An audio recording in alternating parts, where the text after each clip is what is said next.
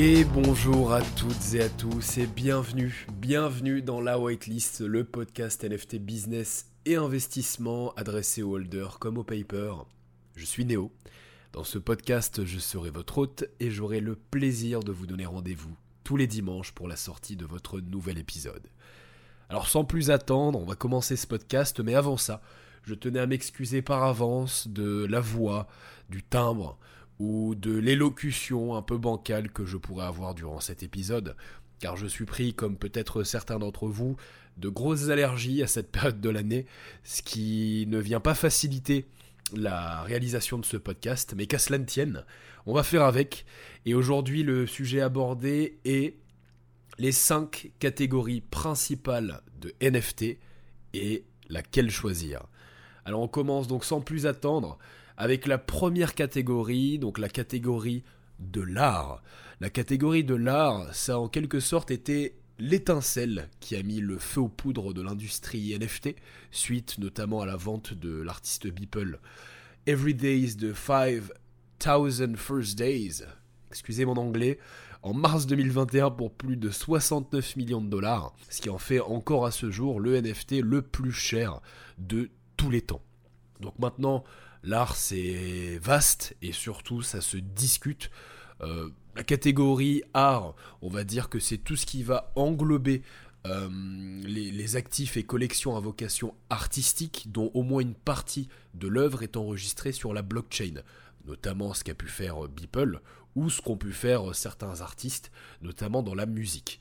Alors, petite précision, quand je parle d'art, je n'englobe pas les collections comme les CryptoPunk ou les Bored Ape, par exemple, qui sont plutôt considérés comme des collectibles, soit la deuxième catégorie que je vais aborder juste après.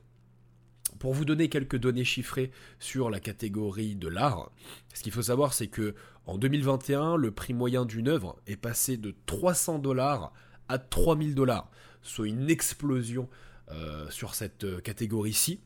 Et ce qui est important aussi d'observer, c'est que le marché traditionnel de l'art est de 14,6 milliards de dollars en 2021, tandis que le marché de l'art crypto est quant à lui de 2,8 milliards. En sachant que ces 2,8 milliards représentent à peu près 15-16% du, marché de l'art traditionnel pour euh, une catégorie d'art qui n'existe que depuis quelques années hein, maintenant, c'est quand même assez impressionnant et euh, je trouve que c'est un chiffre qui méritait d'être partagé.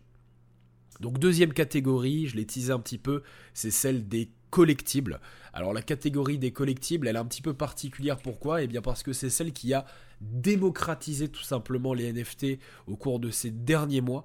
Vous avez même d'ailleurs sans doute dû voir un collectible comme premier NFT lorsque vous ne saviez même pas encore ce que c'était. Et c'est aujourd'hui la catégorie qui est la plus prolifique. Alors, avant tout, qu'on mette une définition, comme on l'a fait pour la précédente sur la catégorie des collectibles, un collectible, c'est un actif dont la principale fonction est d'être possédé, généralement pour être affiché comme faisant partie de votre collection.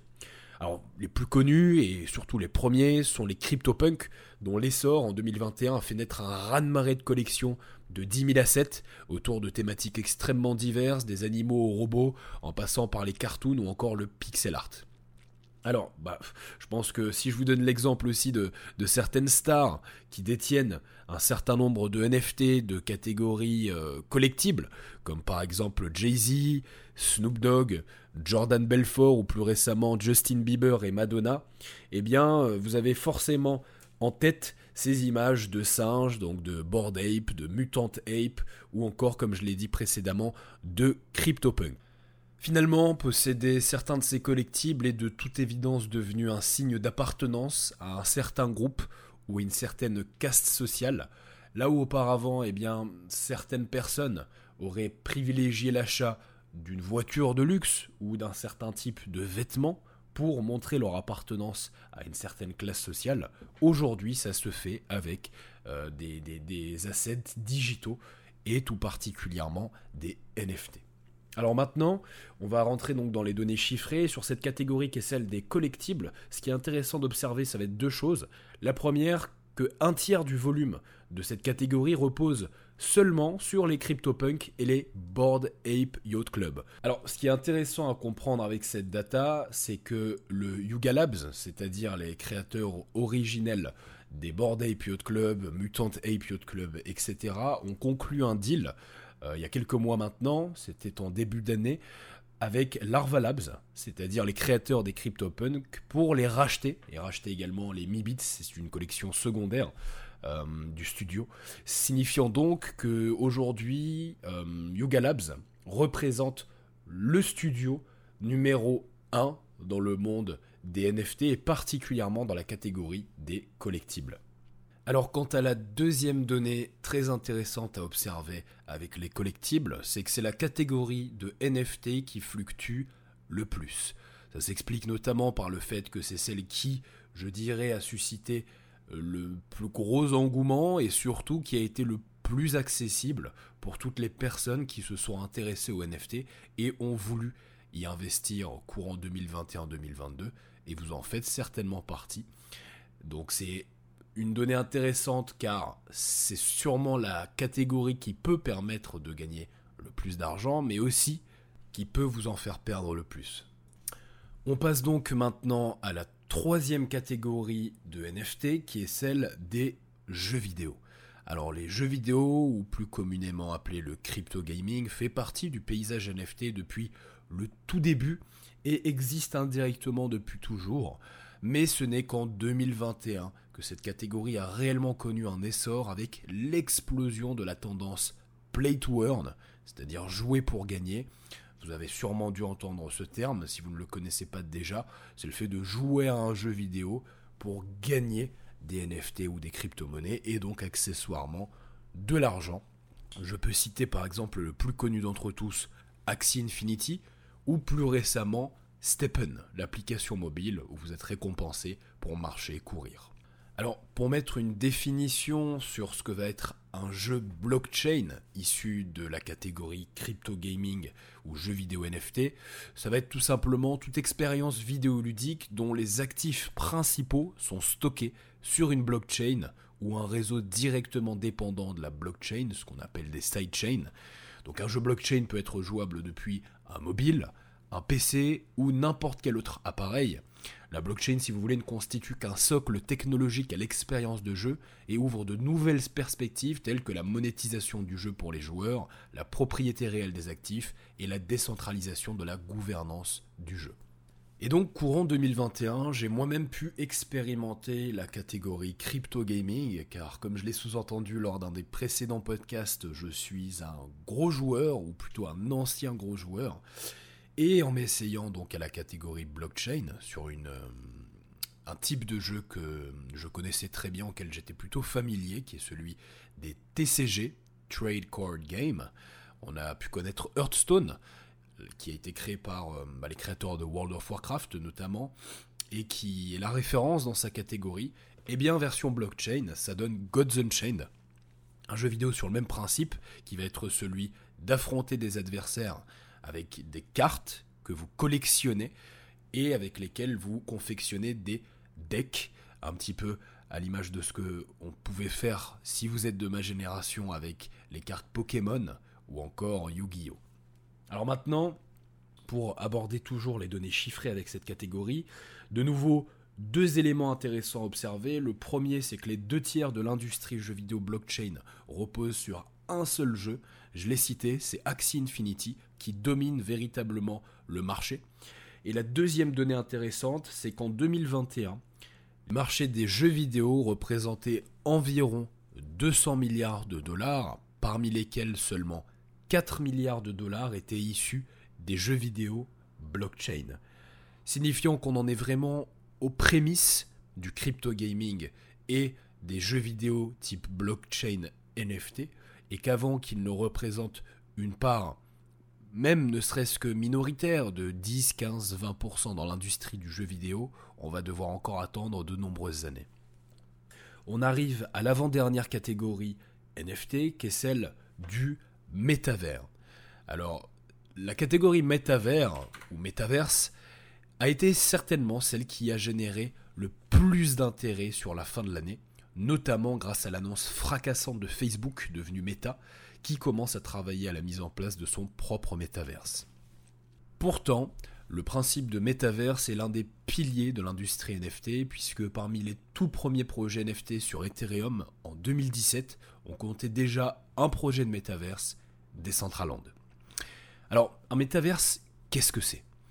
Ben, C'est tout simplement une forme d'univers parallèle, accessible de manière digitale, via un écran, ordinateur, téléphone ou autre, ou via une expérience mixte de type réalité augmentée ou réalité virtuelle, avec ces fameux casques VR.